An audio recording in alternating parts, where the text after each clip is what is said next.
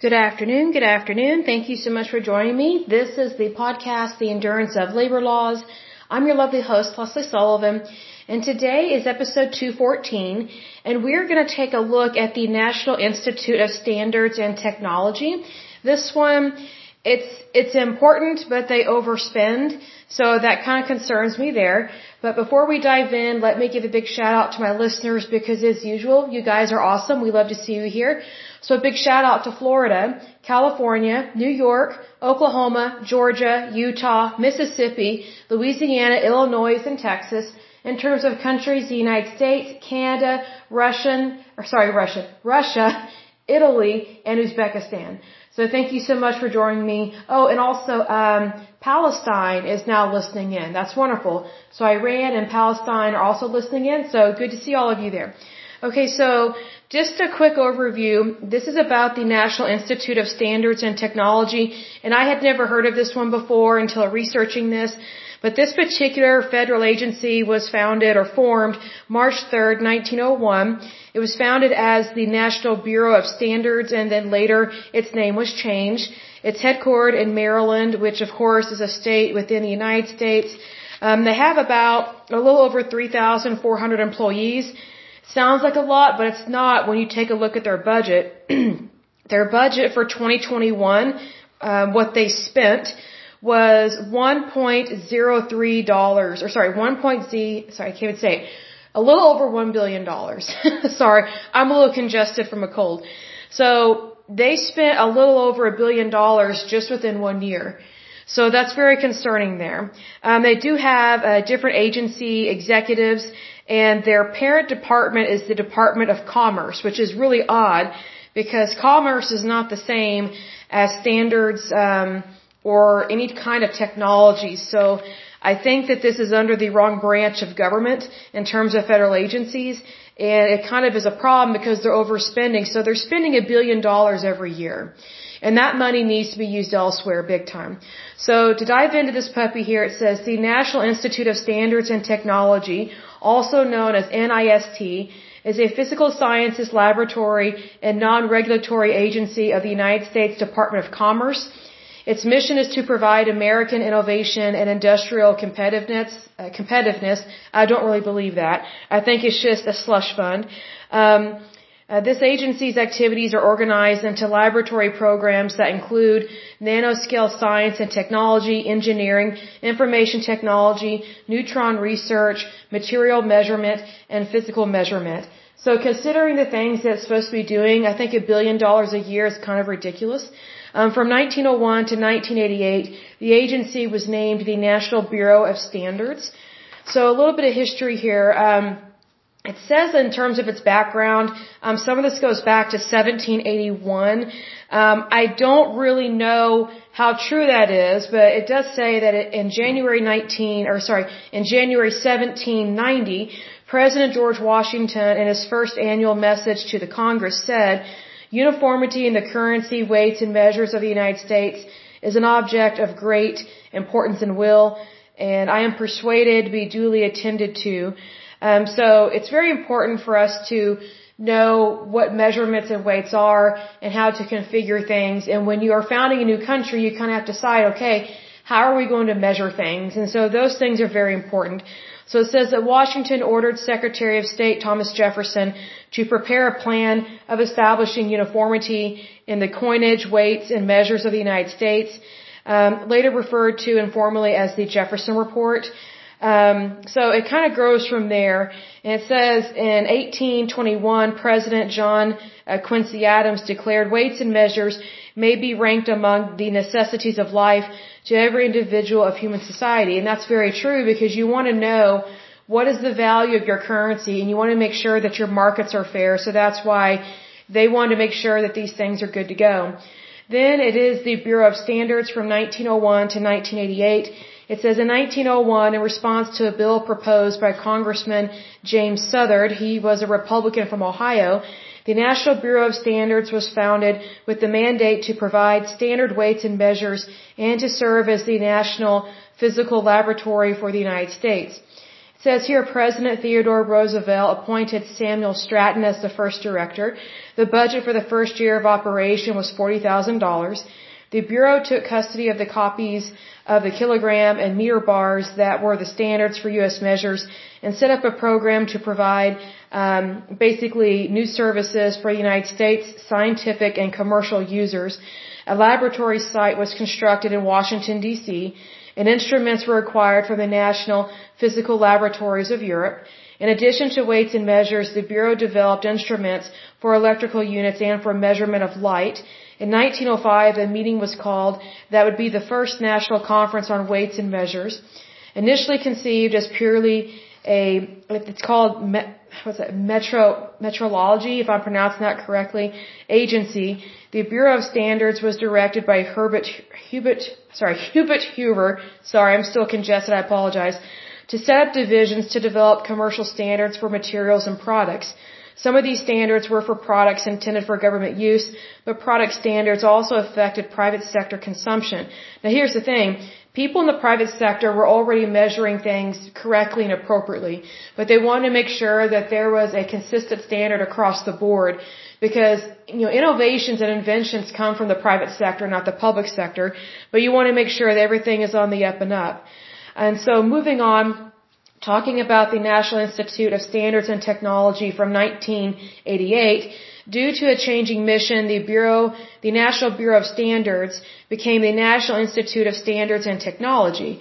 Following September 11, 2001, NIST conducted the official investigation into the collapse of the World Trade Center buildings. Following the 2021 Surfside um, condominium building collapse, NIST sent engineers to the site to investigate the cause of the collapse. I'm kind of surprised that they would investigate those two things because that's really the investigation of the military or the EPA. It's not really in regards to what they do because they're just measurements and standards. So I don't know why they're sending them out to do things that is really not part of their job. So that kind of is a concern there. Um, moving on in regards to the metric system, it says the Congress of 1866 made use of the metric system in commerce, a legally protected activity through the passage of the Metric Act of 1866. So that's why probably this department is still listed under the Department of Commerce, although I don't think it should still be listed there.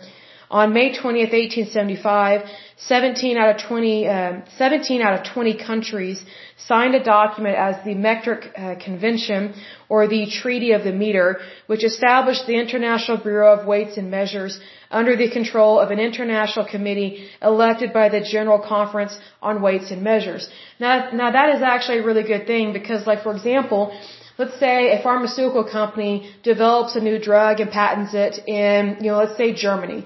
Well, you want to make sure that the measurements are the same. You know, like for example, 500 milligrams or something. You want to make sure that those um, dosages are correct and accurate, so that way we're not having to constantly convert things, and everything is just across the board. You know, it means the same when you measure something 50 milligrams as opposed to 500 milligrams. So just to make sure that there is definitely some consistency there, so that way the consumer is safe and doesn't have to worry about um, basically what they're taking. So, excuse me, still have a little bit of a cough from a cold, but we just want to make sure that everything is safe and good to go for the consumer. Now, in terms of the different types of laboratories that this agency has, they have a communications technology laboratory, engineering laboratory, information technology laboratory, a center for neutron research, a material measurement laboratory, and a physical measurement laboratory. Um, you know, they have different programs that go into that and there's you know there's some that are kind of long-winded but basically it just amounts to a lot of money being spent for things that we don't really know what's going on now they do have um seven different standing committees so whenever you hear about standing committees it basically means that they're going to be wasting a whole lot more money so kind of waste and fraud um, the first one is called the Technical Guidelines Development Committee. The next one is the Advisory Committee on Earthquake Hazards Reduction. Um, the next one is National Construction Safety Team Advisory Committee. Then you have the Information Security and Privacy um, Advisory Board. Then you have the Visiting Committee, uh, Committee on Advanced Technology. Then you have the Board of Overseers for the Malcolm Baldrige or Baldrige National Quality Award. And then you have the Manufacturing Extension Partnership National Advisory Board. So basically a lot of things that we know nothing about. They waste and spend a lot of money. I'm not a big fan of that. That kind of bugs me there. Um, they did investigate uh, the World Trade Center. I don't know why they're doing that. That's not their job at all. And then they handle a little bit of uh, the technology that is utilized in our voting system. So in terms of election technology, I'm not really sure if I trust that. Um, that our government should be involved in that per se, because sometimes our elections don't seem like they're really for the people or by the people. So that concerns me there. Um, they are also somewhat involved in cybersecurity in regards to that framework, but I guess they're supposed to be helping with reducing cybersecurity risk, but that's not their job. Um, their job is measurements and standards. It, it has nothing to do with IT and development. So that's where there's a lot of waste and fraud with this. Um, they do list um, some scientific researchers, but I'm not going to go through the big old list. They list a whole lot of people people I've never heard of, and I don't think it's really important. Um, not by any means. Um, but it's one of those things that this department is very much overspending a lot of money, and so one of the reasons why they overspend money is because first of all, Congress gives them a blank check, which I do not agree with. Secondly, they come up with all these ideas on how to grow their department, but not actually do their job. Like I can't think of anything that they've actually done that's like phenomenal or super important. I kind of feel like this agency, it's not really, it's not needed in the same way that it was when our country was founded. Um, because we are a stable country now, so I think that spending over a billion dollars a year on something that is already kind of set in stone, I think that's a waste of money and it's not really relevant. And I think those monies can be spent towards health care, medical care, uh, mental health, and the homeless. Um, also, I think that departments like this very much are helping to cause inflation. And, you know, because you have to remember that whenever they are sp- spending money like this, because it is a federal agency, these are federal tax dollars. So that means that it is our tax dollars that are taken out of our paychecks. And that money is going towards these federal agencies that just overspend, overspend, overspend. And the thing is, is that they kind of need to be dethroned a little bit. Because we already have the metric system, we already have the measuring system. I personally don't really think that this agency is really needed much anymore.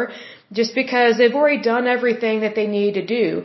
And so I think that one of the reasons why they were investigating, um, you know, the Homeland Security and then also the World Trade Center and like cybersecurity is because they're bored and they really have nothing else to do because it's like, okay, we've already set the standard of what you know, we are going to utilize to measure things, whether our currency or, you know, milligrams or um, kilograms, you know, what, you know, whatever the case may be, like with medicine or liquids or fluids or, or, you know, pounds or whatever the case may be. So that's already done and over with. So this is very much a federal agency that don't really think we need it anymore because we've already established that we've already got things under control and I don't really see how their research actually is, is, is groundbreaking anymore. I think back in the day it would have been groundbreaking because we were starting something new. But in regards to what they're doing these days, I don't really see the point. And, you know, I think those monies can be spent better elsewhere. And I think that we should be better stewards of the monies that, that we give our government, or not give, but that they tax us, and that we spend them appropriately, and that, you know, we, we hold these people accountable um, for what they're doing. And I just kind of feel like it's just waste and fraud. I mean, how many times do you need to know how to measure something? You know what I mean? Like usually, like for example, on Amazon, they sell these really cool magnets that it lists out, okay, what's the equivalent to ounces, to cups, to gallons, whatever the case may be. And these are really cool magnets that you put on your refrigerator. Well, that knowledge has been out for a really long time, right? And so now people are putting that knowledge, thankfully, on magnets and making it easier uh, for people to learn measurements in the kitchen. And it's really good for cooks and chefs and things of that nature. But we don't still need a federal agency to spend over a billion dollars a year to try and figure out how to measure something when we already have that covered. So it, it is a waste of money. I'm not a big fan of this one. I'm kind of disappointed that it's still around and that they're still throwing money down this rat hole.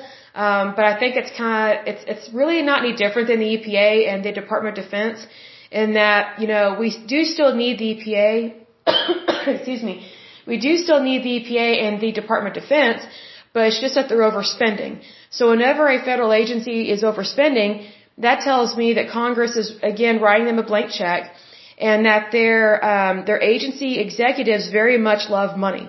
And one of the reasons why this particular agency loves money is because they are within um, the Department of Commerce. So, you know, commerce typically means monies and um, helping your economy to have businesses and things of that nature. So it's it really doesn't surprise me that they love money, probably way more so than the IRS.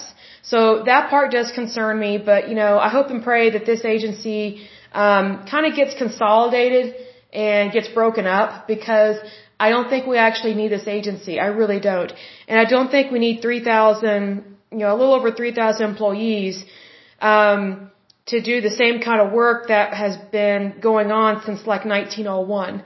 Like I think it's kind of stagnant, it's archaic, it's outdated, and it's not really where we need to be um, as a country because we already have things kind of set in stone of what we need to do, and we're already practicing those things. Like for example, when you go to the gas station um, and you're you're filling up your car, you know that you're pumping by the gallon. Like we already know that. Like that's not being reinvented. So that's why agencies like this one don't really need to be around per se. And if they are still around, they definitely don't need a billion dollars a year. That is very, very excessive. Very excessive amounts of money going towards something that's not really relevant. Um, but I will go ahead and end this podcast.